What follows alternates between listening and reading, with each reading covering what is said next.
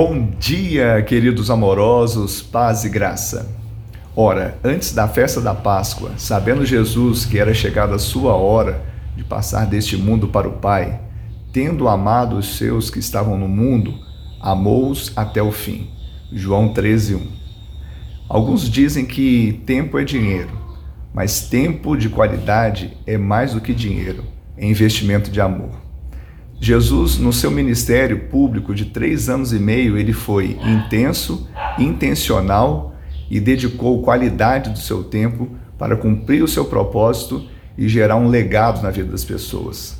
Saiba disso, que quando nós investimos o tempo de qualidade na vida dos irmãos, das pessoas, da nossa família, isso gera para a eternidade.